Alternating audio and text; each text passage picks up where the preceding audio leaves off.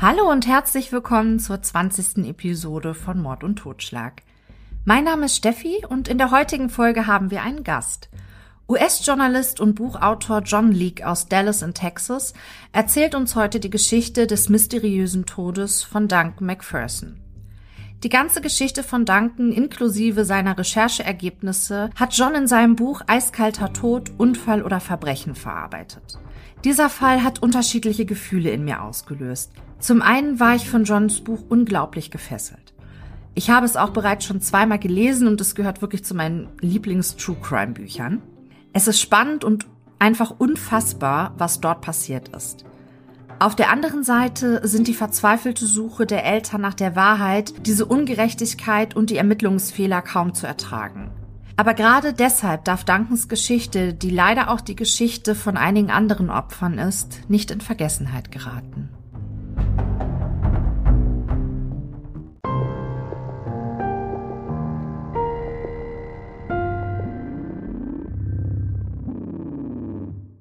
Wir haben heute einen Gast, der sich gerade äh, in den Staaten befindet und der uns heute von einem unfassbaren Verbrechen erzählen wird. Hallo John. Hallo Steffi. Als erstes möchte ich mich bei dir bedanken, dass du dir die Zeit für uns nimmst, uns von dem mysteriösen Tod und den unglücklichen Ermittlungen im Fall Duncan McPherson zu erzählen. Ah, ich bedanke mich.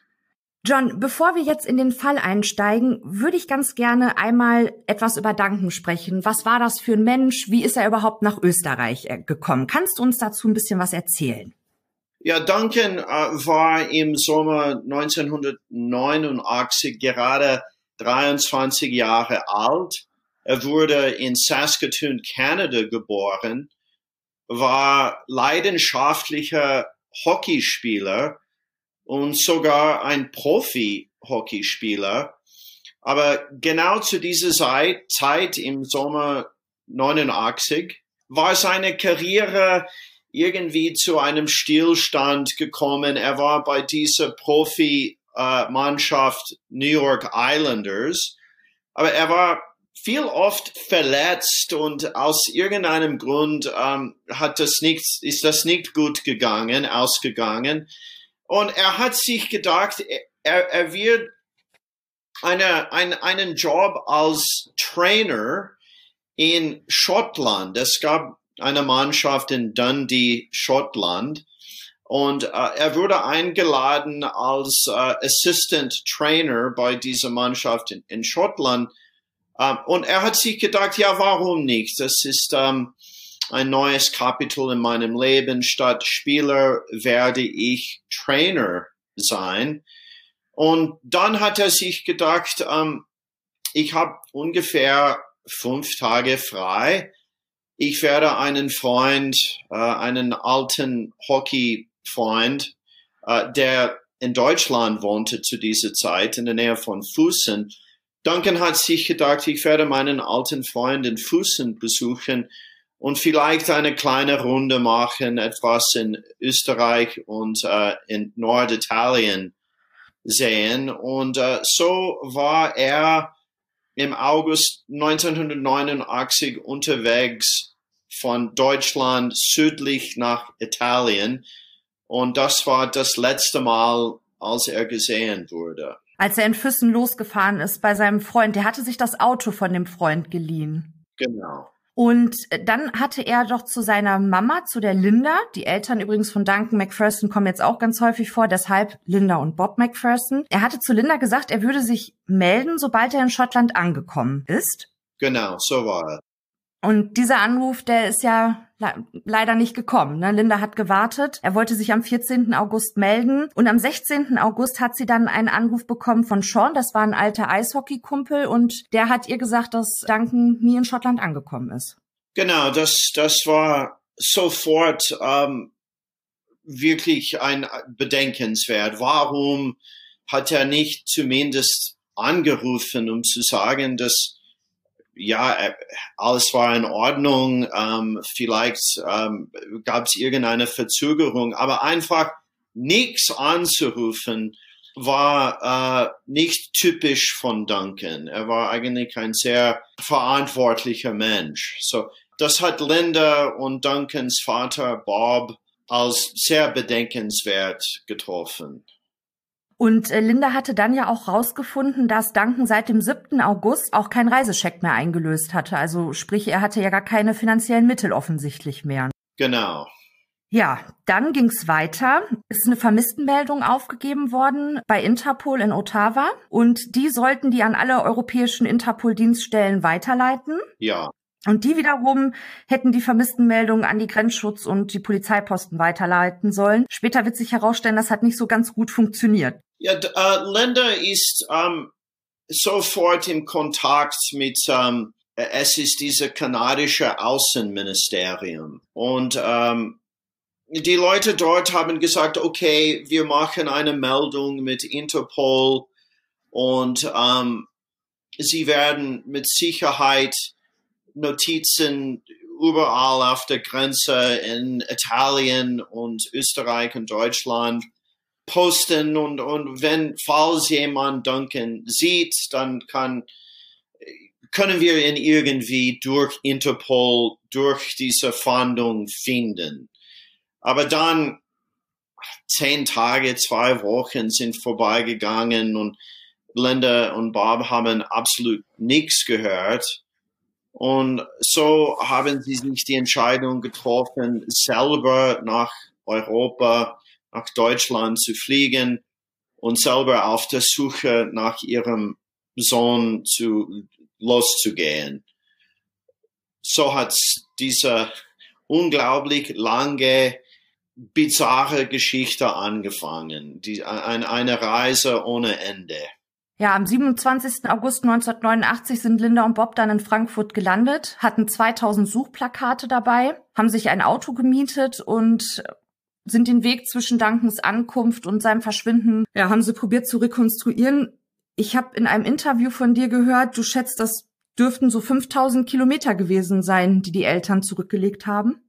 Ja, sie haben angefangen in, in der Nähe von Fußen, dann Süden durch, äh, über Innsbruck nach Südtirol, dann nach Seegebiete in, in, Mai, in der Nähe von Mailand, ähm, Gardasee und, dann nach, nach der Schweiz und haben verzweifelt nach Duncan gesucht. Aber sie, sind, sie sind dann immer nach auf die Idee gekommen, er war, er hat wirklich nicht so viel Zeit gehabt und es gab so viel zu sehen in der Nähe von Innsbruck. Das ist so ein schönes Gebiet und Duncan hat äh, die Berge immer ähm, schön gefunden und die haben sich gedacht, rein aus der Intuition, ja, wahrscheinlich ist er in der Nähe von Innsbruck geblieben. Es gab diese Olympische Spiele und ja, so sie sind zurück nach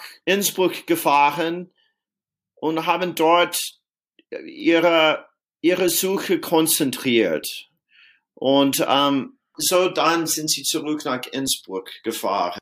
Sie sind zum Stubaier Gletscher gefahren. Das ist ein beliebtes äh, Skigebiet nahe Innsbruck in Österreich. Und dann passiert eigentlich was Unglaubliches, denn am 22. September 1989 entdecken die Eltern das geliehene Auto von Duncan auf dem Parkplatz der Gondelstation. Alleine. Es steht da, das könnt ihr übrigens auch in dem Buch, das John geschrieben hat, Eiskalter Tod, Unfall oder Verbrechen, ist das Foto auch mit abgedruckt. Das ist ja eindrücklich, oder? Ja, genau. Und, und das war sehr, sofort war das sehr verwirrend, weil schon am Anfang äh, dieser Suche haben die Eltern bei der Gendarmerie posten, es ist genau südlich von, von Innsbruck, in der Nähe von dem Stubaital. Und die haben dort gefragt, ja, hat jemand das Auto gesehen? Und, und in dieser Gendarmerie-Posten hat jemand gesagt, ein Auto im, in den Bergen, wenn, wenn es irgendwie verlassen oder, oder eine lange Zeit stillsteht, dann wird das sofort gemeldet, weil so ein verlassenes Auto ist ein Zeichen, dass ein normalerweise es ist ein gutes Zeichen von einem Bergunfall. Das, das, heißt, das heißt, jemand hat das Auto dort geparkt und ist hinaufgeklettert oder gewandert und nicht zurück zum Auto gekommen. So normalerweise hat man gesagt, ein verlassenes Auto wird ziemlich rasch gemeldet. Dann Duncan, äh, Entschuldigung, Duncans Eltern, Linda und Bob, haben Duncans Auto dort bei der Gondelstation gefunden und die haben dann entdeckt, dass das Auto ist seit über einem Monat dort gestanden. Und ähm, also die haben das unheimlich gefunden. Was, was kann das bedeuten? Hat niemand das Auto gesehen? Ganz, ganz alleine im Parkplatz ist es dort gestanden. Jede Nacht, über eine Monat, Monate lang. Und ähm, so gerade in diesem Moment gab es, ich würde sagen, ein Verdachtsmoment. Es ist, man hat sich gedacht, was ist hier los? Es ist irgendwie, etwas ist nicht in Ordnung hier.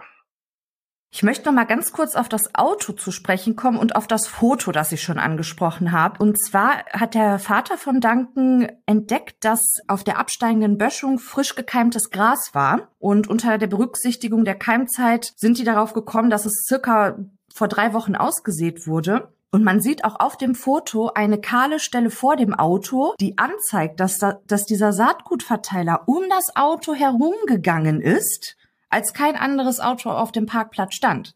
Ja, ja klar. Ähm, jemand muss äh, herum das Auto fahren, aber hat das gleichzeitig nicht irgendwie gesehen. Und ähm, so, ja, so, so hat's angefangen. Es ist, wir haben eine, wie heißt es auf Deutsch, kognitiv Dissonanz. Wie kann man diese zwei widersprüchlicher Tatsachen, ähm, wie würdest du das auf Deutsch reconcile? Ähm, irgendwie. Ähm, Ignorieren. Ähm, ja, genau. Und ähm, so, so dann ist das weitergegangen. Okay, hier, hier steht ein, eine Gondelstation und das Auto steht äh, ein 100 Meter von der Gondelstation entfernt. Das heißt, wahrscheinlich ist Duncan hinaufgefahren zu dieser Bergstation oben. Und dann haben die Eltern entdeckt, dass im August, als Duncan losgefahren ist von Deutschland nach Süden, es gab eine Piste äh, auf dieser Stubaier Gletscher, der noch offen im August war. Es ist nach, nach dem Süden ähm, äh, orientiert. Entschuldigung, äh, nach dem Norden orientiert. Und im Sommer gab es noch ein bisschen Schnee auf diesem Gletscher. So es gab nur eine Skipiste, ziemlich klein, auf dieser äh, sogenannte Schaufelferner Gletscher. Diese Piste war noch offen ähm, im August. Und äh, so hat die Fahndung auf dieser Bergstation und ähm, Gletscher-Skipiste dann, dann konzentriert. Wobei man ja auch sagen muss, dass Linda und Bob zu Anfang nicht gesagt wurde, dass diese Skipiste im August geöffnet war und die örtliche äh, Gendarmerie gesagt hatte, dass die Gegend für Wanderungen beliebt sei. Und Duncan hätte bestimmt eine Wanderung äh, unternommen und sei dann einfach nicht mehr zurückgekehrt. Sprich, sie sind ja schon auch ein bisschen erstmal auf die falsche Fährte geführt worden. Das, das stimmt, ja. Ähm, alle seine Gepäck und Kleidung waren im, im Hintersitz im Auto. Und die haben sich gedacht, ähm, ja, wahrscheinlich ist er irgendwo in, im Gebiet gewandert. Ja, ja, was du richtig hast du gesagt. Ähm, zuerst, äh, man hat gesagt, wahrscheinlich ist Duncan irgendwohin gewandert.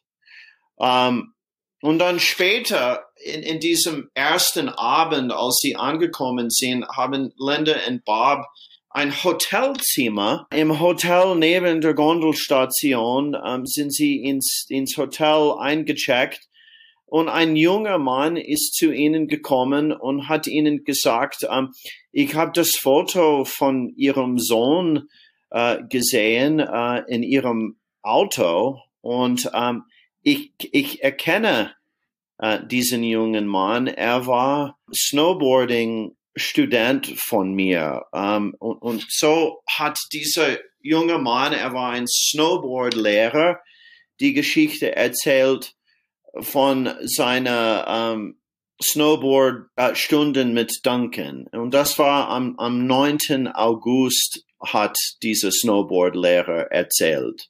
Ich wollte noch mal ganz kurz auf die Eisgradstation zu sprechen kommen, dass wir uns das einfach so ein bisschen vorstellen können. Und zwar, um diese Eisgradstation zu erreichen, von der Basis, also dort, wo Duncan das Auto abgestellt hatte, muss man entweder wandern oder man muss mit der Gondel 1150 Höhenmeter zurücklegen. Genau. In dieser Eisgradstation befindet sich eine Snowboardschule und ein Verleih für die Ausrüstung. Und diese beiden Geschäfte quasi sind nur durch so einen Korridor voneinander getrennt. Genau. Und hier hat Duncan sich also in diesem Verleih eben seine Ausrüstung ausgeliehen und sich für den Unterricht bei dem Snowboardlehrer angemeldet. Das stimmt. So, was auch noch entscheidend ist, während der Skisaison schließen die Lüfte um 16 Uhr. Das ist jetzt ein ganz wichtiger Punkt. Das heißt, bis dahin muss jeder seine geliehene Ausrüstung im Verleih zurückgegeben haben, um die Kaution, also da hat man von der Regierung ausgestellten Ausweis oder eine Kreditkarte hinterlegt, seine Straßenschuhe und andere persönliche Gegenstände wiederzubekommen. Und dann kann man entweder mit der Gondel fahren oder zur Basis runterwandern.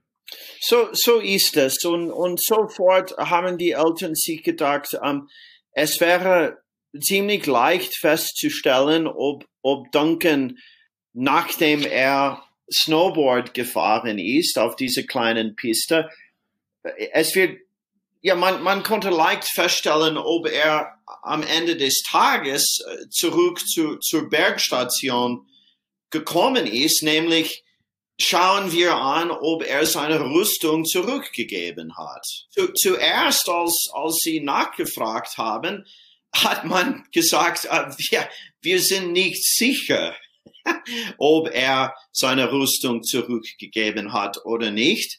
Die äh, Unterlage von dieser Saison wurde schon, ähm, wie sagt man Unterlage? Es ist nicht Unterlage, es ist ja Aufzeichnung. Ja, die, ja. die Aufzeichnungen wurden schon weg weggeschmissen, die hatten sie vernichtet. Genau, und nochmals, es ist, es ist wie die Geschichte mit dem Auto. Die, die Notizien sind schon im September äh, weggeschmissen. Das, was macht man mit Buchhaltung und Steuer und so weiter? Das, das war noch eine sehr komische Antwort. Um, so, aber die Antwort war, wir, wir sind nicht sicher, ob Duncan sein Snowboard und Skischuhen alle Sachen zurückgegeben hat. Aber gleichzeitig hat der Snowboardlehrer gesagt, ich muss ehrlich zugeben, es war ein bisschen komisch, als ich bemerkt habe am Ende des Tages, dass Duncans Pullover und Gürtel sind noch in meinem Büro aufgehängt. Das heißt, Duncan hat in der Mittagspause war er ähm, ein bisschen äh, von Schweiß und, und Schnee, ähm, sein, sein Pullover war nass und so hat einen neuen Sweatshirt im, im ähm, Eisgradstation Geschäft gekauft und er hat seinen Pullover und Gürtel und im Büro von dem Snowboardlehrers verlassen. Und an, am Ende des Tages, der Snowboardlehrer hat gesagt, dass, hat gesehen, dass diese zwei Sachen noch in seinem Büro war. Er hat sich, er hat gesagt, ja, ich habe mir gedacht, vielleicht Duncan am Ende des Tages hat diese Sachen einfach vergessen und er wird sich eventuell äh, melden, um, um die Sache zurückzubekommen. Aber man muss auch noch mal ganz, ganz klar sagen, alle, aber wirklich auch alle Mitarbeiter wissen, dass wenn ein Kunde bis 16 Uhr nicht da war, um seine Sachen zu holen, der überlebt diese Nacht in 3000 Metern Höhe nicht. Entweder stirbt er den Tod durch Unterkühlung oder an seinem äh, an, an einem Trauma. Also es ist wirklich wichtig, dass nach jedem Kunden gesucht wird, der die Ausrüstung nicht zurückgegeben hat und die persönlichen Sachen nicht geholt hat. Aber da in die Richtung ist gar nichts passiert. Ja, es, es ist schon bedenklich, von wenn am Ende des Tages bei dieser Seehöhe 3000 Meter auf einem Gletscher, wenn ein ein Kunde seine Sache nicht zurückbringt, dann es ist schon bedenklich. Man, man, man würde sich denken, hat er eine Verletzung? Ist er noch auf der Piste? Und ich glaube, man muss auch verstehen, es ist eine relativ kleine Piste. Es, es war nicht irgendwie schwierig, jemanden hinaufzuschicken um, um eine, eine, eine Suchung zu, zu unternehmen. Ähm, ver verstehst du, was ich meine? Ihr müsst euch unbedingt coachalongtime.com und auch das Buch angucken, weil da sind wirklich unheimlich viele Fotos drin. Und wenn ihr diese Skipiste seht, dann denkt ihr, das kann nicht sein. Also das ist jetzt nicht so eine riesen Skipiste, wo du vor so einem riesen Schneeberg stehst und denkst, du siehst nichts mehr. Es ist wirklich eine mini-mini-Skipiste. Wirklich mini. Ja, diese Frage, ob Duncan seine Sachen jetzt zurückgebracht hat oder nicht, die, die war ja für Linda und Bob unheimlich wichtig, denn letztlich hing davon ab, wie die Suche weitergeht. Suchen sie auf der Skipiste oder suchen sie den Weg runter? Oder in, es gibt viele Wanderwege in, in, in der Nähe und man, man hat immer betont, ja, wahrscheinlich ist Duncan wandern gegangen und, und bei so einer lange, vielleicht ein sehr junger, abenteuerlicher Mensch, vielleicht äh, ist er ziemlich weit gewandert und in, in dieser ähm, hohe Bergen konnte ihm etwas passieren. Und so niemand hat Linda und Bob gesagt, es ist sehr bedenklich, weil auf dieser Gletscherpiste gibt's Gletscherspalten. Das Wort Gletscherspalten oder Crevasse auf Englisch wurde nie erwähnt. Die, die Rede war ständig von Wanderung oder man hat auch die, diese Idee, diese Vorstellung, vielleicht Duncan, er war ein sehr guter aussehender junger Mann, vielleicht hat er ein schönes Mädel aus Tirol kennengelernt und ähm, ist dann nach Italien mit, mit einer Schönheit äh, einfach spontan mit deiner Schönheit nach, nach Italien oder sowas äh, ge gefahren. Aber Linda und Bob haben das nicht geglaubt. Vor allem, er hat absolut kein Geld. Seine Reisechecken würden nicht ähm, kassiert und ein Gendarm hat äh, gesagt, ja, wahrscheinlich ist, ist die Dame reich. Ja, aber das muss man sich mal überlegen. Da, da sitzen die verzweifelten Eltern, die ihren Sohn suchen, ja, die spüren, da stimmt etwas nicht, und zwar ganz gewaltig nicht. Und dann sagt der Polizist, na ja, der hat vielleicht ein schönes Mädchen kennengelernt. Dann sagt Linda, na ja, aber er hat ja gar keine Reisechecks mehr eingelöst. Und da sagt er zu ihr, vielleicht ist sie ja nicht nur hübsch, sondern auch reich. Also das ist unglaublich. Ja, ja. Und so, das, das war von Anfang an das, das Problem mit, mit dieser Geschichte. Ähm, warum Linda und Bob haben ziemlich rasch alles ein bisschen verdächtig gefunden. Keine Antwort, die sie bekommen haben, war besonders plausibel oder logisch. Es ist, alles ist ein bisschen widersprüchlich und oft ziemlich sinnlos, man muss sagen. Und, und so haben sie sich gedacht, etwas ist, ist dem Duncan passiert und die Leute hier in diesem Tal, auch der Gendarm die Gendarmerie, sie, sie wollen nicht ganz offen und transparent darüber reden. Das heißt, die haben äh, den Eindruck bekommen, dass das etwas wird irgendwie äh, irgendeine, eine, wie sagt man auf eine, kann man das sagen, Verdrückung oder, oder ist Verbergung, ähm, verbergt, Entschuldigung. Ja, vielleicht kannst du deine Zuhörer sagen. Ich hatte Angst, dass ihr ihn auslacht, aber ich habe gesagt, ihr seid meistens alle ganz lieb und hier wird keiner ausgelacht. So. Okay. Ich, ich bin schon in den Staaten seit fünf Jahren und mein Deutsch ist ein bisschen äh, eingerostet. Um, ähm, für, uh, ja, das heißt auf Englisch to conceal, verbergen, glaube ich, ist das deutsche Wort. Ja, und so um, ähm, fang's an mit dieser Verdacht, dass das etwas ist äh, irgendwie ähm, nicht in Ordnung hier. Ähm, aber, aber es war die, dann die Frage, ähm, ja, was ist die Lösung? Es war ein Mysterium und was ist tatsächlich zum Duncan passiert?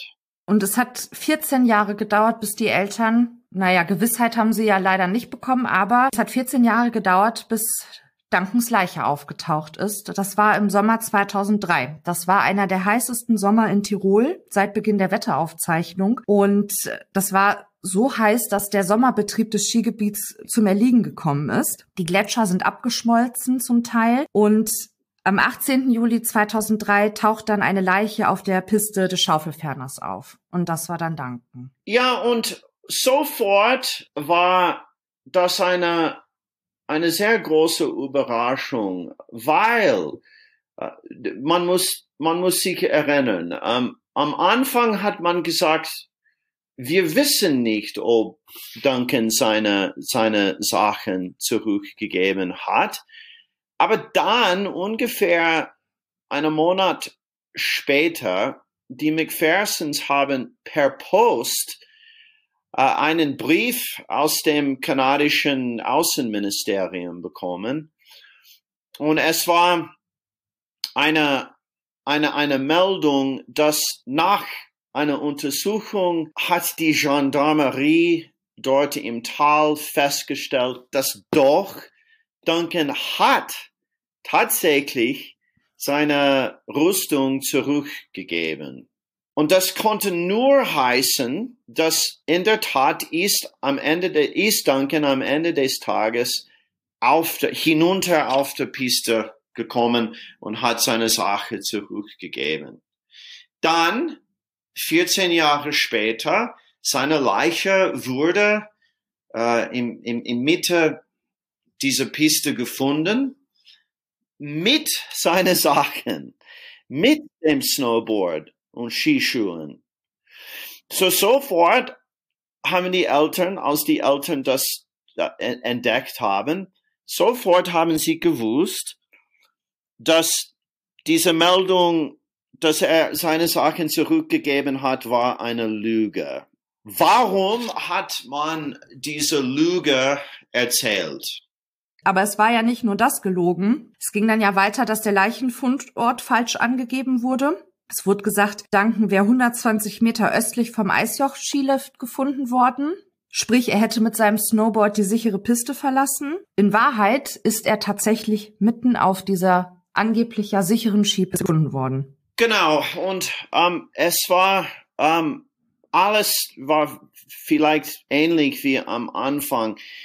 Es wurde nichts einfach klar und transparent erzählt. Die, die Eltern mussten alle diese Meldungen und, und Fotos von, äh, es gab einen Innsbruck Poli, äh, Polizist oder, Entschuldigung, Gendarm in einem Hubschrauber, der auf der Piste gelandet ist und er hat dann Fotos von der Piste aufgenommen und Linda und Bob haben dann diese Fotos bekommen und, und da haben sie klar gesehen, er wurde nicht 120 Meter außerhalb der Piste gefunden, sondern dort ganz in der Mitte der, der Piste gefunden. Und, und so, so geht's weiter. Noch eine Lüge. Deshalb habe ich ja auch gesagt, also wir können hier wirklich nicht jedes Detail besprechen, weil dann sitzen wir ungelogen noch drei Wochen hier. Da sind unglaubliche Dinge passiert. Wir beschränken uns jetzt mal so, ich sag mal, auf die größeren Sachen. Ja. Es war dann ja auch so, dass kein Sprengelarzt oder ein Gesetzesvertreter anwesend war, als Duncans Leiche gefunden war. Und das ist eigentlich auch nicht üblich. Also der Gendarm hat gesagt, okay, ich glaube, du hast geschrieben in deinem Buch, der war sieben Minuten vor Ort insgesamt, hat da seine Fotos gemacht und hat dann den Pistenmitarbeitern gesagt, alles klar, ihr habt die Genehmigung, bergt die Leiche. Genau. Am 24. Juli 2003 sind die Macphersons dann wieder nach Tirol gekommen und ihr Weg führt sie in das Institut für gerichtliche Medizin in Innsbruck. Und jetzt kommt ein Mann ins Spiel, der eine ja, eine sehr wichtige Rolle spielt, oder John? Ja, die haben dort im Institut für gerichtliche Medizin in Innsbruck, die haben einen sehr sympathischen, ähm, gut, guten aussehenden Mann, äh, ein Dr. Walter Rabel getroffen. Und ähm, die haben angefangen mit Dr. Rabel zu sprechen und er hat ähm, etwas über Duncan gefragt und was, was für eine Tragödie war es, dass Duncan, so ein junger Mann, ist auf dieser Piste gestorben. Und äh, dann hat Linda die Frage gestellt, ähm, ja, wann, wann werden Sie eine Abduktion durchführen. Und Dr. Rabel hat gesagt, ähm, ich habe keine Genehmigung ähm, oder Befehl von der Staatsanwaltschaft, so eine Abduktion durchzuführen. Es, schei es, es scheint, als ob Duncan einfach in eine Gletscherspalte gefallen ist. Er ist wahrscheinlich in diese Spalte gefangen und, und einfach eingeschlafen. So schaut's aus. Vor allem Linda hat betont, sie, sie will wissen, äh, wie ihr Sohn gestorben ist. Und Dr. Rabel hat ihr gesagt, ja, es ist, das ist eine Sache, das ist eine Entscheidung für den Staatsanwalt. So, Linda und Bob sind dann zur Staatsanwaltschaft Innsbruck marschiert und dort haben sie einen Staatsanwalt Dr. Rudolf Kohl getroffen. Und er hat ziemlich vehement gesagt, es wird keine Obduktion geben. Diese ganze Sache ist verjährt. Der junge Mann ist 14 Jahre her verloren gegangen und, und es, falls es irgendetwas widerrechtlich gefallen ist, dann ist es mit Sicherheit schon verjährt. Wenn jetzt ein Pistenmitarbeiter diese Gletscherspalte einfach mit Schnee aufgefüllt hätte, vorher nicht nachgeguckt hätte, dann wäre das tatsächlich verjährt gewesen, ne? Ja, obwohl alles ist ein bisschen verwirrend, weil Linda und Bob haben an, am Anfang, sie, sie haben wirklich nicht gedacht, es gibt hier ein, vor allem ein, ein, ein Verbrechen.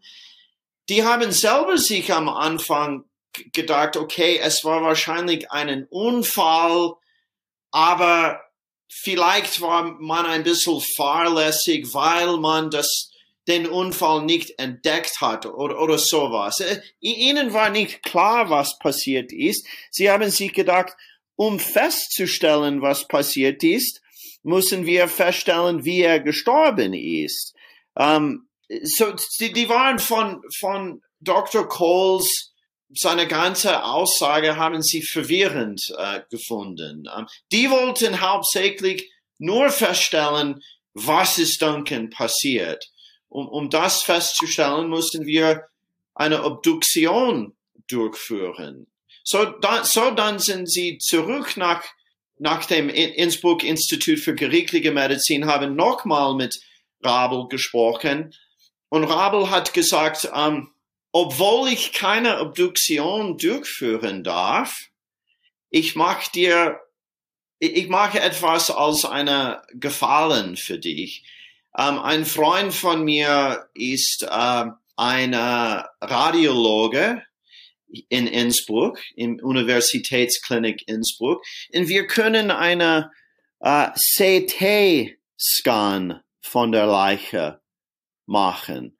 Und dieses CT-Scan wird viel zeigen von und feststellen, ob Duncan irgendeine tödliche Verletzung äh, gelitten hat.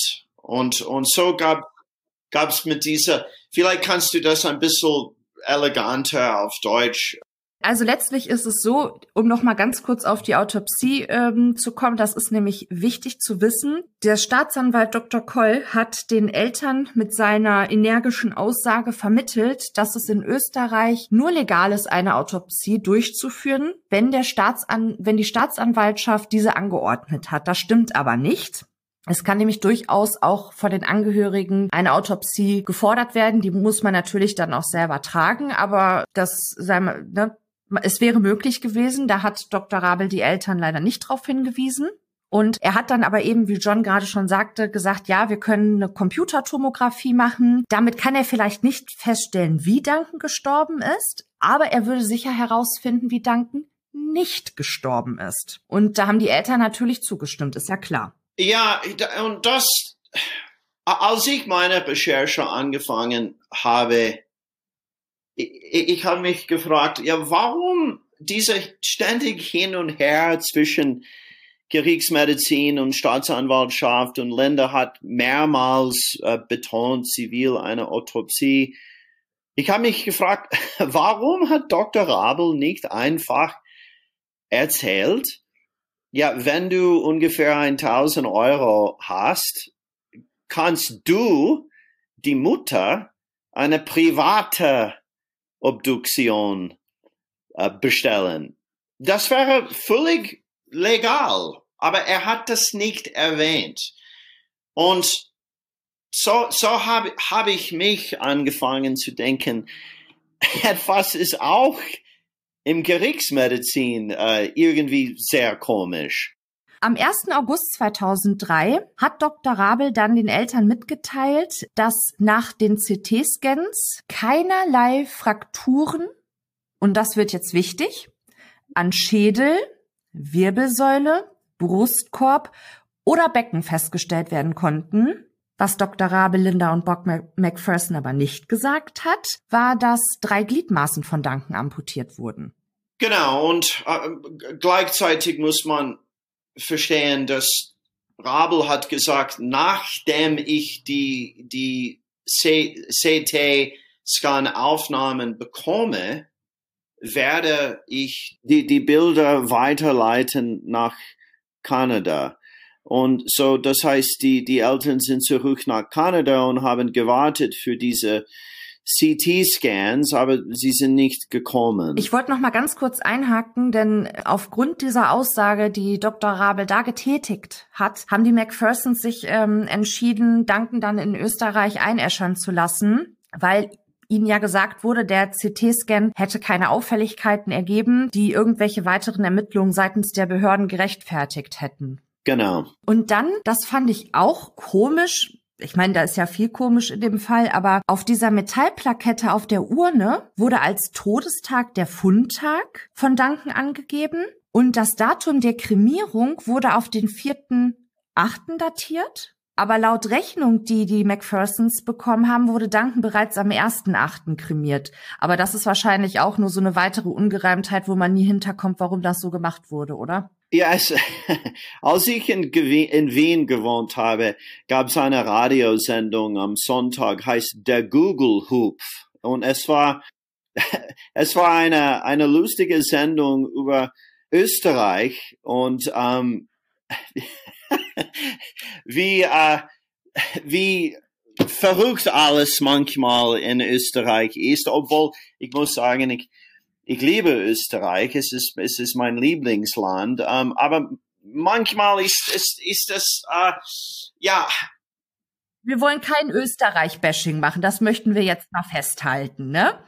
Ja, aber die, was, was ich sagen will, ist, ist, dass die, die Eltern von Duncan haben angefangen, angefangen zu denken, ja, alles ist irgendwie eine Ungereimtheit, alles ist verwirrend und widersprüchlich und es gibt keine logische Tatsache. Nichts wird klar festgestellt.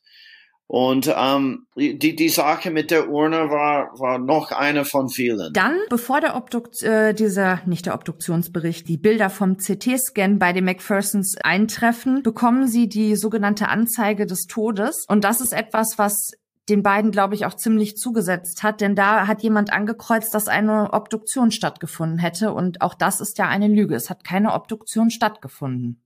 Genau, aber natürlich ähm, haben sie, sie sich gefragt, okay, Rabel hat gesagt, er hat keine Obduktion durchgeführt. Auf diesem Zettel ist geschrieben, doch, es gab eine Obduktion. Aber das war auch, dann noch dazu, die Frage war, okay, wenn Rabel nicht eine Obduktion geführt hat, dann, dann warum überhaupt war die Leiche im Institut gelandet. Normalerweise, wenn eine Leiche ins Institut für gerichtliche Medizin gekommen ist, ist es, um irgendeine forensische Untersuchung durchzuführen.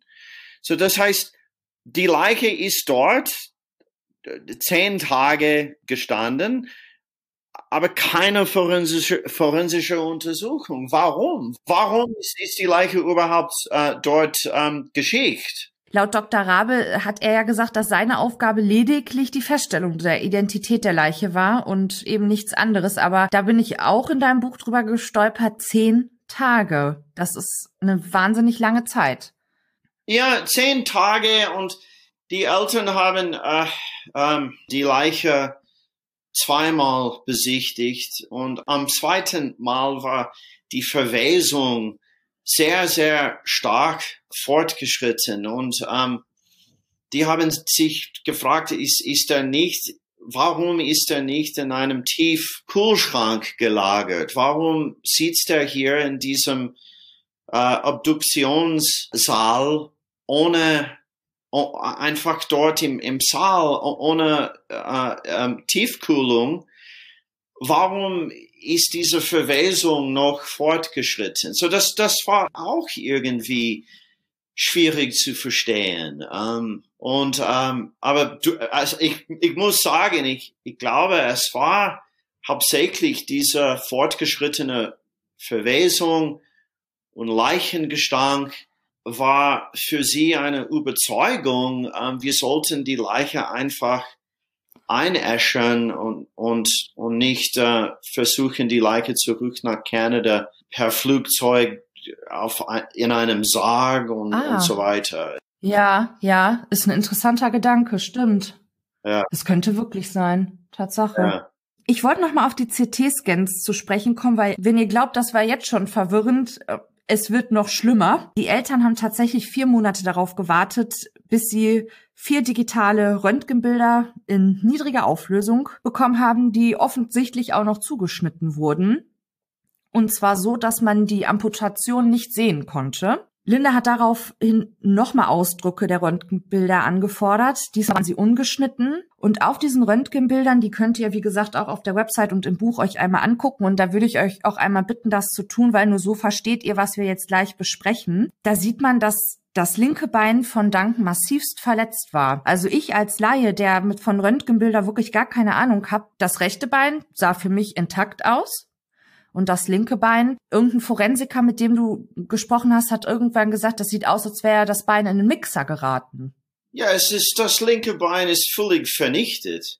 Und äh, es gibt viele Sachen hier, um, ähm, die, die man muss verstehen. Um, ähm, erstens, um, ähm, Linda und Bob haben sich sofort gefragt, wo sind die CT-Scans? Die haben diese schlechte Auflösung ein paar Röntgenbilder in einer niedrigen Auflösung bekommen, aber keine, keine CT-Scans. Das war die erste Frage. Aber man muss ein bisschen zurückgehen. Als Sie in, in Rabels Büro äh, waren zum ersten Mal, haben Sie gefragt, wäre es möglich, die Leiche anzuschauen? Und Rabel hat äh, darauf beantwortet, ja, aber um um sie vorzubereiten. Eine, eine Leiche, äh, die, die Leiche deines Sohnes anzuschauen. Ich möchte, dass du zuerst als Vorbereitung an diese Fotos von der Leiche anschauen. Ich glaube, die Idee war, dass das war, um, um der Schock äh, zu reduzieren. So, die haben auf diese Fotos angeschaut. Und dann haben sie die Leiche besichtigt. Aber dann nachher, kurz vor sie Rabels Büro verlassen haben, hat Bob McPherson gesagt, darf ich bitte Kopien von den Fotos haben? Und Rabel hat ja beantwortet und, und hat die, die Eltern Kopien dieser Digitalfotos gegeben. So, als Bob zurück nach Bob McPherson zurück nach Kanada gefahren ist, er saß in seinem Schreibtischzimmer in Kanada und er hat auf diese Fotos geschaut und er hat bemerkt, dass Duncans linke Bein und beide Ärmel waren amputiert und wirklich vernichtet, gehakt. Und so haben sie dann gefragt, ja, wo sind diese verdammte CT-Scans? Wir, wir sehen diese Fotos, sie, sie schauen sehr verdächtig aus. Und jetzt bekommen wir die CT-Scans nicht. Uh, so entstand dieser noch einen Verdachtsmoment. Ja, was ist hier los? Ich habe mir jetzt mal gerade dein Buch zur Hand genommen und guck mir die Fotos gerade noch mal an. Da sind nämlich zwei Sachen, die mir sofort aufgefallen sind, die ich nicht verstanden habe. Und das hätte also jedem auffallen müssen, dass da was nicht stimmt. Das ist einmal, man sieht auf den Fotos das rechte Bein, das relativ intakt ist halt für eine Leiche, die jetzt 14 Jahre ne, im Gletscher war. Aber das rechte Bein sieht sehr gut aus. Das linke ist nicht zu erkennen. Das, also da erkenne ich gar nichts. Das ist einfach nur wüst. Das war das eine. Und die zweite Sache war, jetzt muss ich mal gerade blättern hier. Es gibt ein Foto von der linken Hand. Ja. Und wenn wir eins gelernt haben, Anatomie und Natur ist niemals symmetrisch, aber diese Hand, die ist mit einem scharfen, geraden Schnitt abgeschnitten. Das kann man nicht anders sagen. Ja, es ist offensichtlich, sind seine Gliedmaßen in eine Maschine gegangen. Oh, das ist völlig 100%ig klar. Und ähm, äh, es gibt absolut keine Frage. Und ähm, so, die Eltern haben dann per E-Mail Dr. Abel gefragt, was, was ist los mit seinen Gliedmaßen? Und Rabel hat geantwortet, ja, ähm, wenn eine Gletscher nach unten fließt, diese fließende Eis, es gibt Scherspannung äh, im Eis und das kann äh, diese Knochenbrüchen und, und Schnitten äh, verursachen. Aber dann, als ich diese E-Mail-Korrespondenz zwischen Rabel und, und Linda und Bob gelesen habe, habe ich einen Glaziologe gefragt. Ich habe ihm diese Fotos geschickt und er hat gesagt, das ist völlig kinder, kinderlich und kindisch und lächerlich. Das offensichtlich ist das kein, diese Schnitte und gehacktes Fleisch und scharfe Knochenschnitte. Das ist offensichtlich nicht von Gletschereis äh, verursacht, sondern von einer Maschine. Keine Frage der hat ja auch eben gesagt, also Gletscherbewegungen ausgeschlossen. Und man muss ja dazu sagen, dass das relativ gesehen schwache Schultergelenk ja überhaupt nicht also das war ja so gut wie intakt und Gletscherbewegungen würden ja auch ein Bein nicht einseitig. Also so zerstören schon mal gar nicht, aber es, Gletscherbewegungen würden auch ein Bein nicht einseitig brechen. Ja, er hat, diese Glaziologe ähm, hat per E-Mail geschrieben und ähm, er hat mir geschrieben, ähm, wenn eine Leiche über eine Scherebene lege, unwahrsch dann unwahrscheinlich, dass eine solche nahe der Oberfläche auftritt, könnte sie in mehreren Stücke zerteilt werden, wobei die einzelnen Stücke freilich zu beiden Seiten der Share-Ebene verteilt würden. Auf keinen Fall würde man sämtliche Leichenteile sauber aufgestapelt an einem Ort finden. Ist das klar? Ich weiß nicht, ob das, aber diese Share-Ebene bewegt sich. Das heißt, warum sind alle Stücke zusammengefunden? Man würde sie nach 14 Jahren in, in, in mehreren äh, Teilen, ähm, äh, äh, Orten finden, aber nicht sauber zusammen. Und wenn man sich das Foto von der ähm, Leichenauffindersituation anschaut, dann sieht man, dass Duncan in horizontaler Haltung dort liegt, neben ihm sein Skistiefel und Du schreibst, man würde eben erwarten, was ja auch logisch ist, wenn jetzt jemand in eine Gletscherspalte gestürzt ist, dass man den eher in einer anderen Position findet. Er lag, als ob er in einem Grab ist, ähm, horizontal. Ja, und wie gesagt, dieser Skistiefel und in diesem, ja, ich will es jetzt nicht Grab nennen, aber in dieser flachen Gletscherspalte man dann ja nicht nur seine Handschuhe gefunden, da ist ja auch noch ein anderer Handschuh gefunden worden zuerst ist Duncans Leiche äh, zu einem, ähm, wie sagt man auf Deutsch, er Erstatter, Entschuldigung, Bestatter gegangen. Und ähm, jemand hat dann gesagt, hey, vielleicht wäre es am besten, wenn zumindest einen Gendarm dorthin fährt und, und die Sache ein bisschen untersucht. Und eine Gendarm, ein Gendarm ist dorthin zu dieser Bestattung gegangen und er hat in seinem Bericht bemerkt, dass es gab mit Duncans Leiche nicht nur seine Handschuhe, sondern andere Handschuhe, auch eine Werkhandschuhe. So die Frage ist, um, wem gehört dieser, dieser andere Handschuhe? Und um, jemand hat diese Leute auf der Stubaier Gletscher angerufen und gesagt, ja, wem gehört diese Handschuhe? Und jemand hat gesagt, ja, wir haben das ähm, unabsichtlich äh, bei der Bergung, äh, hat man unabsichtlich seine Handschuhe dort äh, verlassen. Aber diese, diese Aussage wurde nicht dann untersucht. Man hat ihm einfach gesagt, okay, danke für die Aufklärung. Man muss sich das mal überlegen, wenn dieser Arbeiter, ja, dieser Pistenarbeiter seinen Arbeitshandschuh verloren hätte bei der Bergung, ja, dann hätte er Duncans Leiche mit bloßen Händen angefasst und das möchte ich sagen, ist relativ unwahrscheinlich. Nur just saying, ja?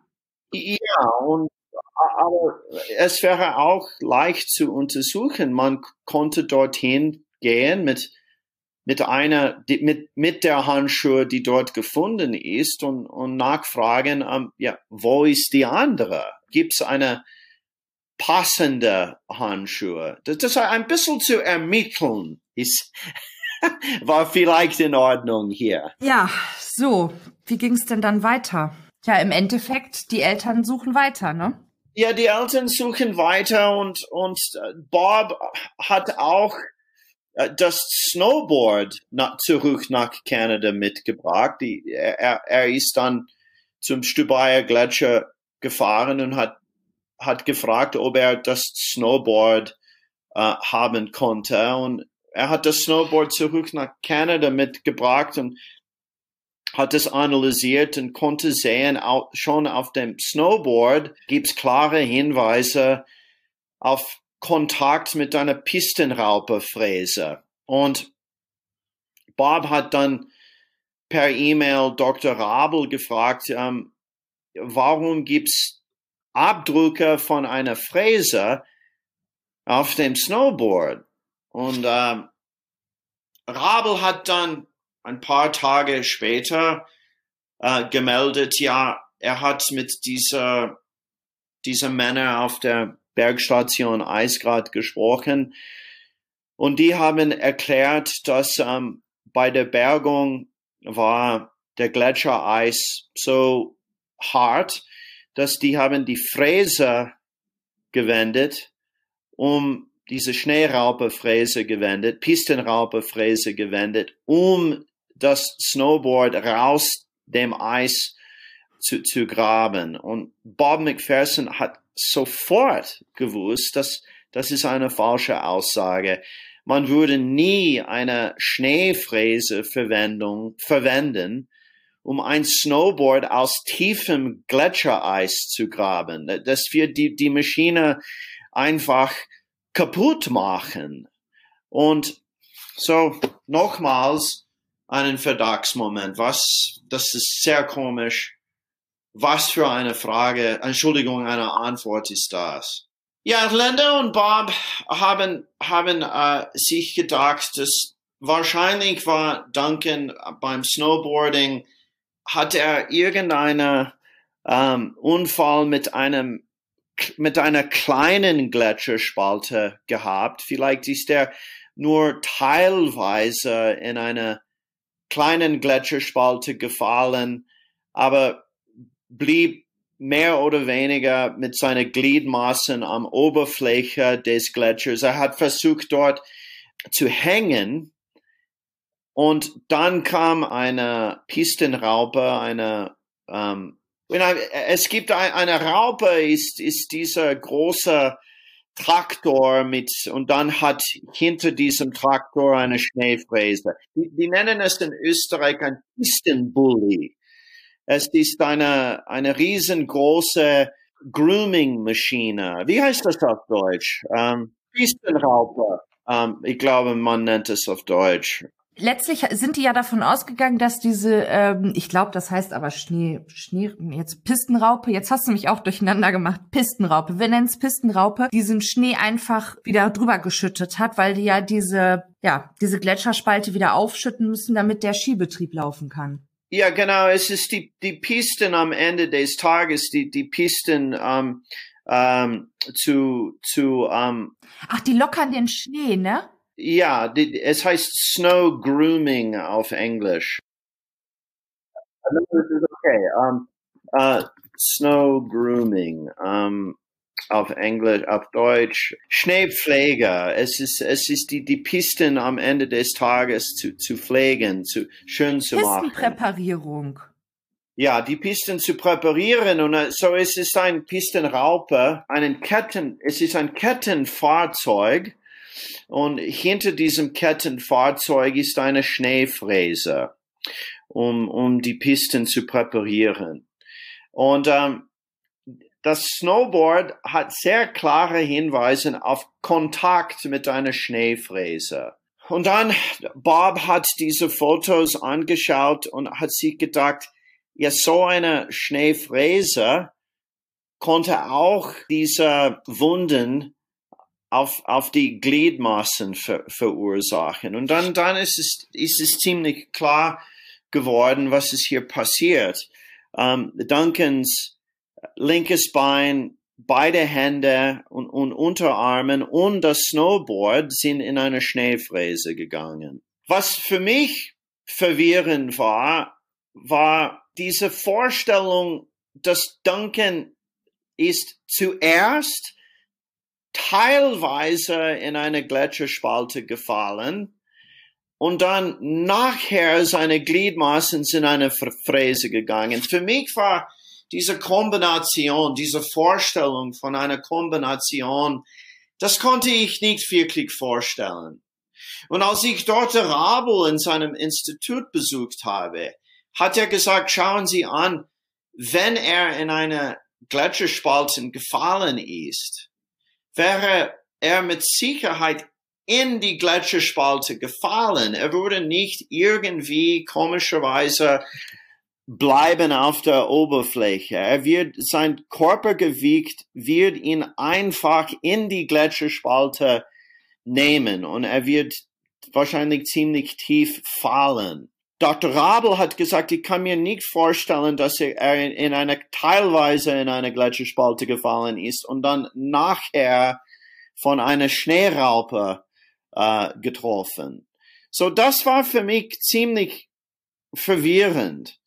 Aber dann nach ungefähr 18 Monate Recherche, ich habe viele Experten beauftragt, um mich zu helfen, Snowboard-Experten, Schneeraupe-Experten, Glaziologen. Es war wirklich eine lange und, und sehr schwierige Untersuchung, kam ich zu Schluss und ich, ich kann das ziemlich jetzt klar zeigen, aber man muss auf Fotos anschauen.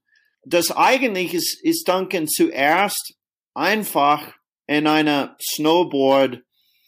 Er ist, er ist ziemlich schwer abgestürzt mit seinem Snowboard, war wahrscheinlich verletzt. Wir wissen von Fotos auf dem 9. August 1989, es war sehr nebelig an diesem Tag. Und er lag dort auf der Piste, um, um zu warten für Hilfe. Und eine Schneeraupe ist hinaufgegangen und, und hat ihn einfach nicht gesehen im Nebel.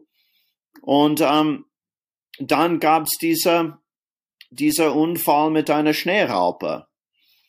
Und ich habe andere Beispiele in Tirol von, äh, von dieser Unfälle mit, mit äh, Skifahrer und Pistenraupe. Das, das passiert ab und zu. Das ist keine große Seltenheit. Und die einzige logische, ja, wie sagt man, Deduction. Erklärung?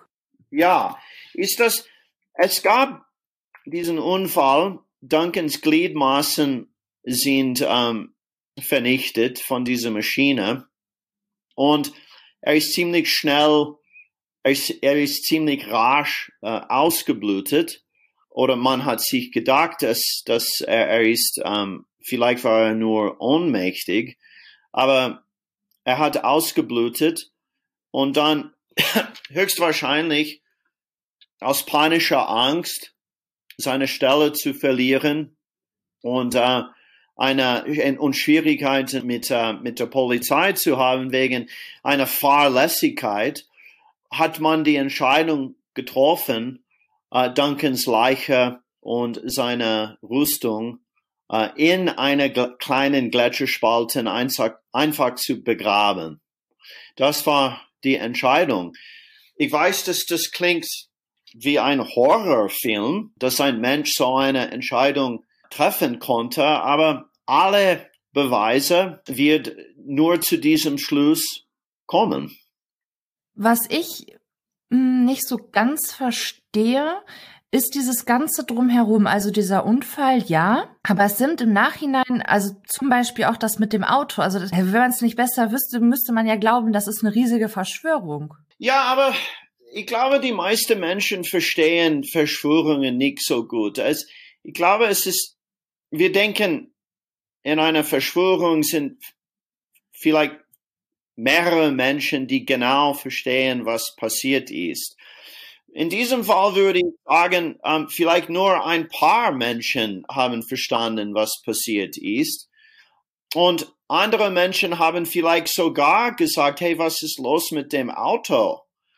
Und jemand hat dann gesagt, oh gut, wir werden das, äh, wir werden das klären oder wir werden das untersuchen. Und dann nichts ist getan und, und so, das heißt, es kann schon sein, dass andere Leute auf dieser, äh, äh, äh, die, die dort gearbeitet haben, die haben irgendwie geahnt, etwas ist komisch oder stimmt nicht, aber wir wissen nicht ganz, was ist passiert. Und ähm, verstehst du den, den Unterschied? Ähm, es, ist, es ist nicht, dass alle verstehen ganz genau, was ist passiert, vielleicht nur ein paar verstehen, was passiert ist. Und die anderen werden, wie heißt auf Deutsch? Ein Auge zudrücken. Ja, genau. Stimmt.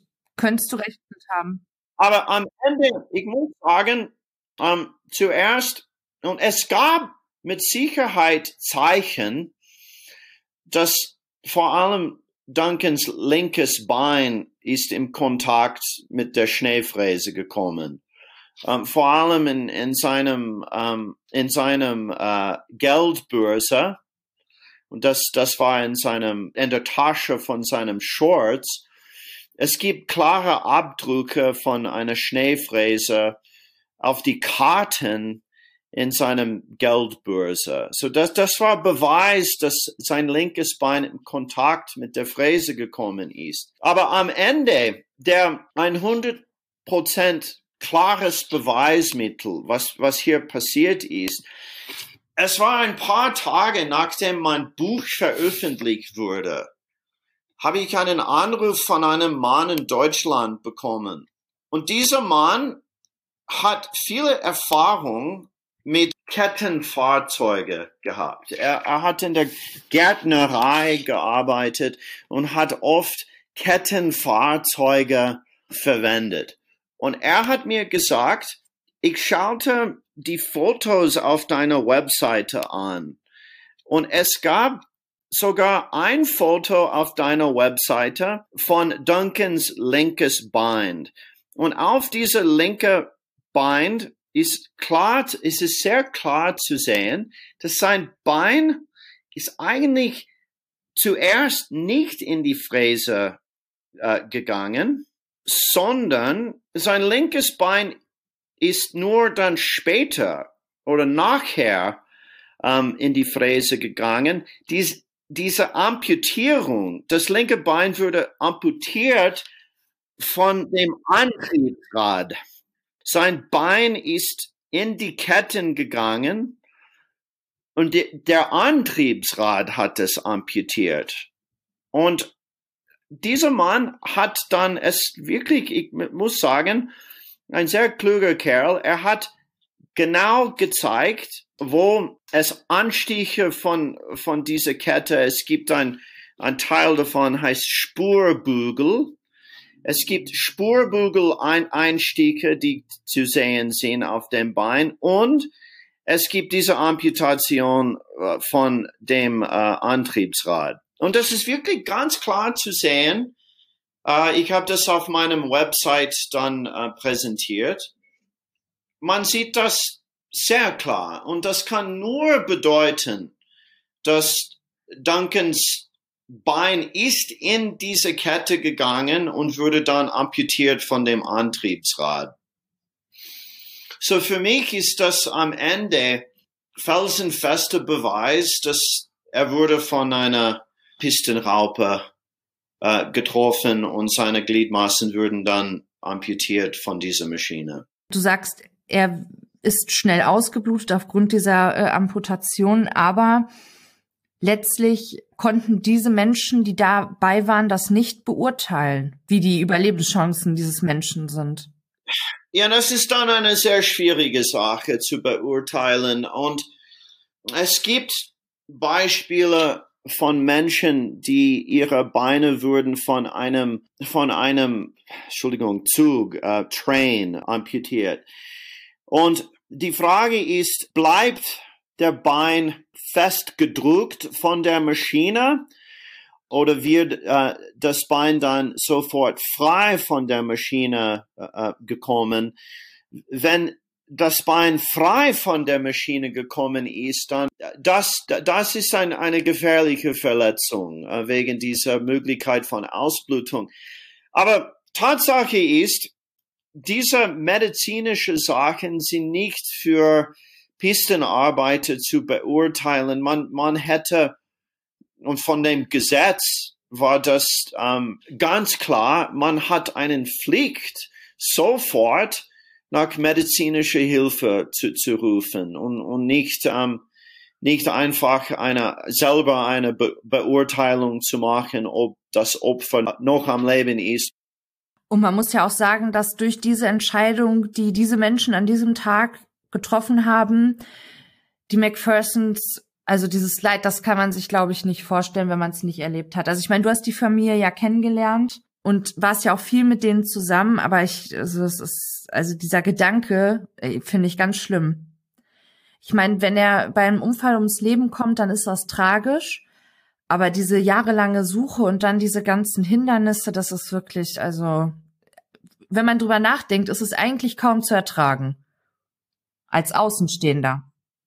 Ja, ich, die Leiche zu verbergen war sehr, sehr schlimm. Das heißt, hätten die Eltern einfach die Meldung bekommen, ihr Sohn ist in einem Bergunfall gestorben, dann ja, das, das, das wäre eine, eine Katastrophe. Und, aber wir wissen, dass, dass man kann die Möglichkeit haben, ähm, zu, zu trauern und, und, ähm, und ganz klar zu wissen, was passiert ist und, und der Tod zu trauern und dann das Leben geht weiter. Aber 14 Jahre völlig ohne Gewissheit zu, zu leben, was ist ihm passiert, bleibt er noch am Leben? Und in meinem Buch, es, die, die haben wirklich jedes Jahr sind sie zurück nach Tirol gefahren, um nach ihm zu suchen. Und das habe ich vorhin noch vergessen zu erwähnen, das finde ich auch ja, das ist schon heftig. Dadurch, dass er seine Skiausrüstung ja nicht abgegeben hat, muss ja auch der Pfand noch da gewesen sein. Genau. Umkehrschluss, irgendjemand muss das auch entsorgt haben. Genau. Und, und sein, sein kanadischer Führerschein würde nie wiedergefunden. Die Eltern haben, hast du geschrieben, ihre komplette Altersvorsorge aufgebraucht für diese ganzen Fahrten nach Tirol und der Suche. Ja, und ähm, je, jedes Jahr zurück nach Tirol, nach Duncan zu, zu suchen, ähm, ja, das hat ziemlich viel Geld gekostet. Und ähm, ah, ja, nein, die, die ganze Geschichte ist, ist wirklich ein, ein äh, katastrophal. Es, es hat mich ziemlich deprimiert am Ende, die ganze frustrierende, traurige Sache zu recherchieren, war am Ende für mich äh, sehr deprimierend und ich habe im Laufe meiner Recherche Linda und Bob oft getroffen und, und die, diese ältere Menschen zu beobachten, als sie verzweifelt noch Zeit und Geld und Bemühungen investiert haben, um am Ende wirklich klar zu verstehen, was passiert ist. Ähm, es war heftig. Es gibt auch viele juristische Fragen, die, die nie richtig geklärt waren. Der Staatsanwalt hat gesagt, ähm, im schlimmsten Fall, gerade als die Leiche aufgefunden wurde, der Staatsanwalt hat gesagt, im schlimmsten Fall war das Fahrlässigkeit und ähm, Fahrlässigkeit ist schon verjährt. Und ich glaube, das ist wirklich eine, eine große juristische Debatte, weil stell dir vor, wenn du irgendetwas, eine, eine grobe Fahrlässigkeit äh, begehst und ein junger Mann ist, ist davon gestorben, Gewalt, gewalttätig gestorben. Und du denkst, du denkst dir, ja, ich muss nur die Leiche verbergen, bis die Verjährungsfrist abgelaufen ist, dann werde ich keine Schwierigkeiten mit dem Gesetzgeber haben. Ja, das ist ungerecht. Das heißt, um eine fahrlässige Tötung zu machen ohne, ohne, ohne Schwierigkeiten, man muss nur die Leiche verbergen. Und ähm, ich finde das ähm, eine sehr fragliche Feststellung. Ähm, ich, äh, äh, ich glaube, juristisch konnte das, kann, kann man das wirklich ins Frage stellen. Ich danke dir, dass du dir so, so viel Zeit für uns genommen hast. Das ist so schön, das einfach auch mal von dir zu hören und auch noch mal so persönliche Eindrücke von dir zu bekommen. Ja, ich bedanke mich, Steffi. Um, ähm, du, es ist, es war, meine Recherche hat in 2009 angefangen und ich habe vier Jahre, fast vier Jahre recherchiert und es ist sehr harte, komplizierte Arbeit.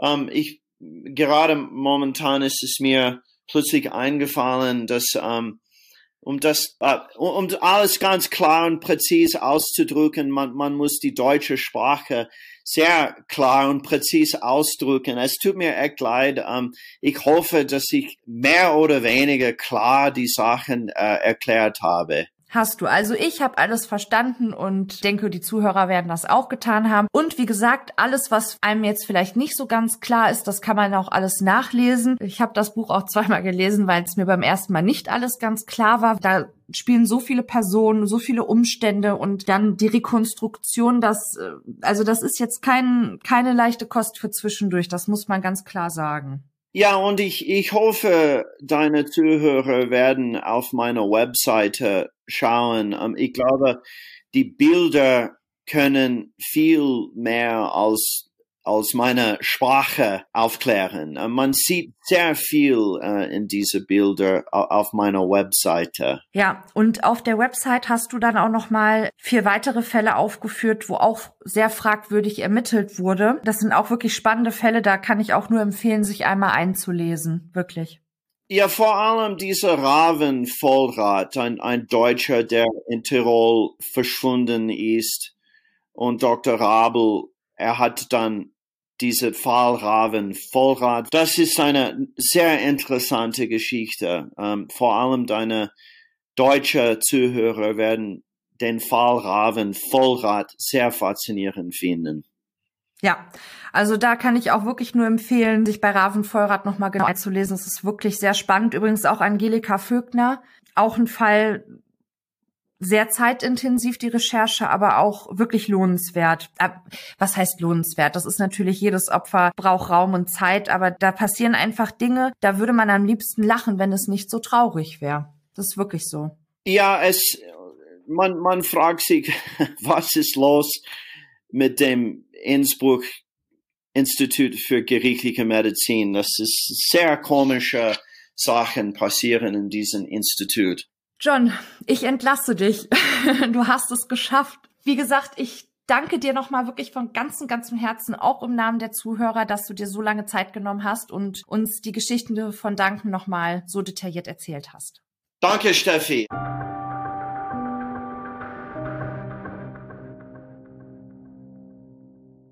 Im Anschluss an das Interview möchte ich euch ganz gerne einen Brief vorlesen, den Linda an Dr. Rabe geschrieben hat, und zwar im Oktober 2011 und seine Antworten darauf. An Dr. Walter Rabel, Institut für gerichtliche Medizin in Innsbruck von Linda McPherson aus Kanada. Lieber Walter, es ist nun schon fast ein Jahr her, dass wir zum letzten Mal miteinander in Kontakt waren. Die Jahre fliegen dahin, doch ganz egal, wie viel Zeit auch vergeht, lässt Bob und mich das Rätsel nicht los, was unserem Sohn vor so langer Zeit widerfahren ist. Wie Sie sich bestimmt erinnern, baten wir 2009 einen Schriftsteller namens John Leake darum, Duncans Geschichte zu recherchieren und möglicherweise ein Buch darüber zu schreiben. Sie haben sich im Herbst 2009 mit ihm an Ihrem Institut getroffen. Nachdem er sich seit nunmehr zweieinhalb Jahren mit dem Fall beschäftigt, hat John einige Fragen aufgeworfen, die wir bislang nicht beachtet hatten. Ich muss gestehen, dass einige davon sehr verstörend sind. Sie haben sich uns gegenüber stets freundlich und zuvorkommend gezeigt, weshalb es uns unangenehm ist, Sie nach Ihrer Verwicklung in den Fall zu fragen. Andererseits möchten wir auch keine Spekulationen anstellen, sodass wir beschlossen haben, Ihnen die folgenden Fragen einfach zu stellen. Wir wären Ihnen sehr verbunden, wenn Sie diese beantworteten, ob per E-Mail oder mit der regulären Post, ganz wie es Ihnen beliebt. Wenn Sie mit uns darüber sprechen möchten, lassen Sie mich bitte wissen, wann es Ihnen am besten passt, ein Telefonat zu führen, dann werde ich Sie anrufen und die Gebühren für das Ferngespräch übernehmen. Mit freundlichen Grüßen, Linda. Frage 1. Als wir Ihnen am 24. Juli 2003 an Ihrem Institut zum ersten Mal begegneten, sagten wir Ihnen, dass wir eine Autopsie wünschten, weil es wichtig für uns sei, zu wissen, wie Duncan gestorben sei. Sie sagten uns, Sie seien nicht dazu autorisiert, eine gerichtsmedizinische Untersuchung vorzunehmen, sondern lediglich eine Identifikation der Leiche. Wir sagten ihnen immer wieder, dass wir wissen wollten, wie Duncan gestorben sei. Trotzdem sagten sie uns nicht, dass wir einfach eine private Autopsie hätten anfordern können. Warum nicht? Antwort. Ich kann mich nicht mehr genau daran erinnern, worüber wir bei unserer Begegnung sprachen, bin mir jedoch sicher, dass ich, wenn Sie diesen Punkt angesprochen hätten, Sie über die Möglichkeit einer privaten Autopsie unterrichtet hätte. An unserem Institut braucht man für eine Privatautopsie das Mandat eines Rechtsanwalts und die Genehmigung der örtlichen Gesundheitsbehörde. Frage 2. Sie führten uns zu Dankens Leiche. Er war bis zur Brust mit einem Tuch bedeckt. Wir deckten ihn nicht auf. Nachdem wir Dankens Leiche angesehen hatten, sagte ich noch, wie überrascht ich von deren guten Zustand sei, wenn man bedenke, dass sie 14 Jahre lang im Gletschereis gelegen habe. Sie entgegneten, dies komme daher, dass kurz nach Dankens Tod der Schnee um ihn herum geschmolzen sei und das Eis wie ein Sarg gewirkt habe, der seinen ganzen Körper schützte. Warum aber haben Sie die verletzten Gliedmaßen nicht erwähnt? Antwort Die Schäden an der Leiche waren nichts Ungewöhnliches für eine Leiche, die 14 Jahre lang vom Gletscher bewegt wurde. Wir bereiteten die Leiche für sie vor, damit sie einen vollständigen Körper sehen konnten. Normalerweise bekommen die Angehörigen eine Leiche erst bei der Beerdigung zu Gesicht. Dies war eine Ausnahme für sie. Die Verletzungen an Gliedmaßen und Halswirbelsäule habe ich aus ethischen Gründen unerwähnt gelassen. Personen, die die Leiche eines geliebten Menschen sehen, sollten eine friedliche und ruhige Situation in Erinnerung behalten. Frage 3. Im September 2006 sagten sie in ihrem Interview für die Dokumentation von The Fifth Estate, die Schäden an Duncans Gliedmaßen seien ähnlich wie die, welche sie an anderen Gletscherleichen gesehen hätten. Dann aber sagten sie, die Verletzung selbst konnte ich jedoch nicht genau untersuchen. Warum konnten sie die Verletzung nicht genau untersuchen? Was hinderte sie daran? Antwort. Wir entkleideten die Leiche nicht und rekonstruierten die verbleibenden Knochenbruchstücke nicht, weil die ohne Entkleidung sichtbaren Schäden denen an anderen Gletscherleichen entsprachen. Frage 4. Im selben Interview sagten sie, sie hätten die Leiche nie entkleidet. Wir wissen jedoch durch ihre Fotos, dass sie Duncans abgetrennte Gliedmaßen, welche nicht bekleidet waren, sahen und bewegten. In ihrem ID-Bericht erwähnten sie zwar einen Schnitt auf Duncans linker Kopfseite, jedoch nicht die Traumata an seinen Gliedmaßen. Warum nicht? Antwort. In meinem Bericht schrieb ich, dass sich Körperteile in verschiedenen Säcken befänden und der Kopf vollkommen abgetrennt sei. Die Kleidung war schwer beschädigt, also konnten wir DNS-Proben nehmen, ohne die ganze Leiche zu entkleiden. Frage 5. Wenn Sie annahmen, dass die Amputation und Frakturen durch die Scherkraft des Eisflusses hervorgerufen wurden, warum erwähnten Sie dies dann nicht in Ihrem Bericht? Antwort. Die Untersuchung wurde ausschließlich zur Identifizierung Dankens angeordnet.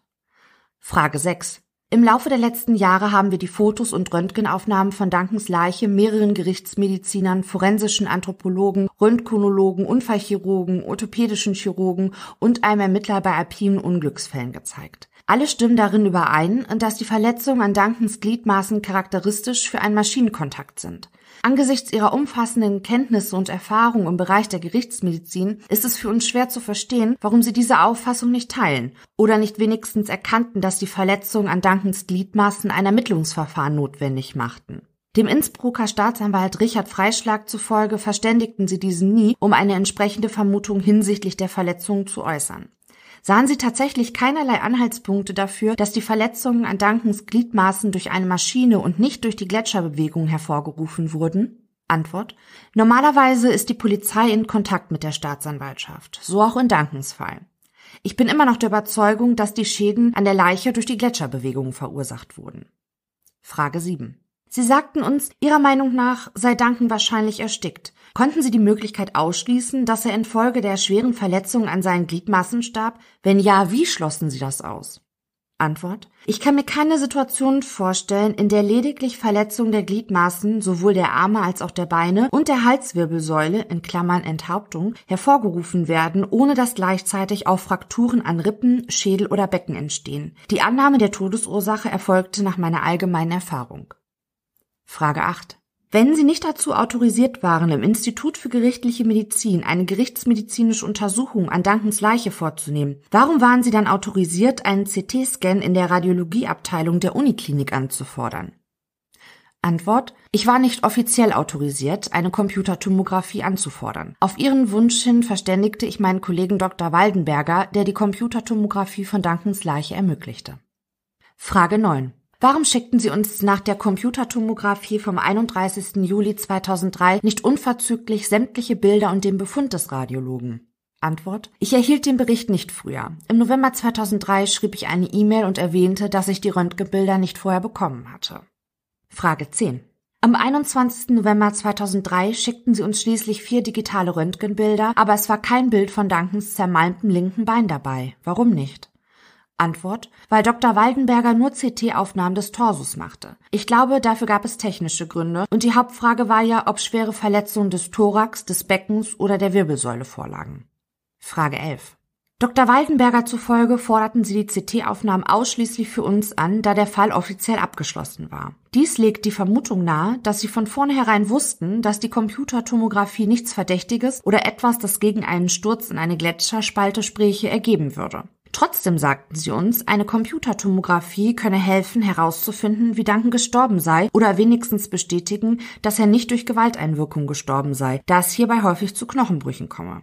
Daneben teilte Dr. Knapp von der Bezirkshauptmannschaft unserem Vizekonsul William Douglas mit, die Computertomographie diene dem Zweck, mögliche Frakturen an den Knochen festzustellen. Dadurch gewannen wir und unser konsularischer Vertreter den Eindruck, dass im Falle von Duncans Tod ermittelt würde. Können Sie uns die Diskrepanz zwischen Ihrer Aussage gegenüber Dr. Waltenberger und Ihrer Aussage uns gegenüber erklären? Antwort ich forderte die Untersuchung nur für Sie und ohne vorherige Anweisung an. Dr. Knapp hatte mit dieser Computertomographie nichts zu tun. Frage 12. Angenommen, Duncan hätte an seinen Gliedmaßen tatsächlich mehrfache segmentale Frakturen erlitten. Warum wurden diese dann nicht im Rahmen der Computertomographie untersucht und in einem Bericht analysiert? Wenn diese Frakturen gescannt und analysiert wurden, wo sind dann die Bilder und der Bericht? Antwort siehe Frage 10. Frage 13. Warum war die radiologische Untersuchung von Dankens Leiche unter dem Decknamen Wissenschaft Waldi und dem falschen Geburtsdatum 13. Juli 2003 abgelegt? Antwort jede Computertomographie wird registriert. Für das System braucht man einen Namen und Geburtsdatum eines Patienten. Zu Zwecken der Wissenschaft, in Klammern Wissenschaft, Waldi ist die Abkürzung für Waldenberger, können die Radiologen Untersuchungen vornehmen, ohne dass das Krankenhaus diese in Rechnung stellt. Frage 14. Dr. Jaschke zufolge teilt die Radiologieabteilung in Fällen wie dem Dankens sämtliche Erkenntnisse der gerichtsmedizinischen Abteilung mit. Wo ist Dr. Waldenbergers Bericht und warum haben Sie uns keine Kopie davon geschickt? Antwort. Ich erhielt keinen offiziellen Bericht, weil es sich nicht um eine offizielle Untersuchung handelte. Dr. Waldenberger teilte mir seine wissenschaftliche Meinung mit, was ich ihn und Derek auch gesagt habe. Derek ist übrigens der Bruder von Duncan. Frage 15. In einem Brief an Vizekonsul Douglas vom 26. März 2004 schrieb Dr. Knapp, die genaue Todesursache sei vom Institut für gerichtliche Medizin in Innsbruck festgestellt worden. Kennen Sie die Quelle von Knapps Information? Antwort, nein, das stimmt nicht. Frage 16. In seinem Interview mit The Fifth Estate sagte Werner Pürstel, Leiter der Sektion für Straf- und Gnadensachen im Justizministerium, selbstverständlich wurde die Leiche äußerlich untersucht. Es gab keinerlei Anzeichen für einen Gewaltakt gegen den Verstorbenen, dafür aber eine sehr offensichtliche Erklärung der Vorgänge. Kennen Sie die Quelle, aus der Pürstel diese Informationen hatte? Antwort, nein, ich hatte nie Kontakt zu Pürstel. Frage 17. In ihren E-Mails vom 5. Dezember 2003 und vom 6. Oktober 2004 rieten sie uns davon ab, die Stubaier Gletscherbahn zu verklagen, da, wie sie behaupteten, die definitive Todesursache unklar bleibe. Angesichts der Tatsache, dass die Kenntnis der Todesursache entscheidend für eine Klage gewesen wäre und wir Ihnen gegenüber wiederholt den Wunsch geäußert hatten, die Todesursache zu erfahren, komme ich zurück zur Frage 1. Warum sagten Sie uns nicht, dass wir das Recht hatten, eine private gerichtsmedizinische Untersuchung der Leiche unseres Sohnes anzufordern? Antwort siehe Frage 1.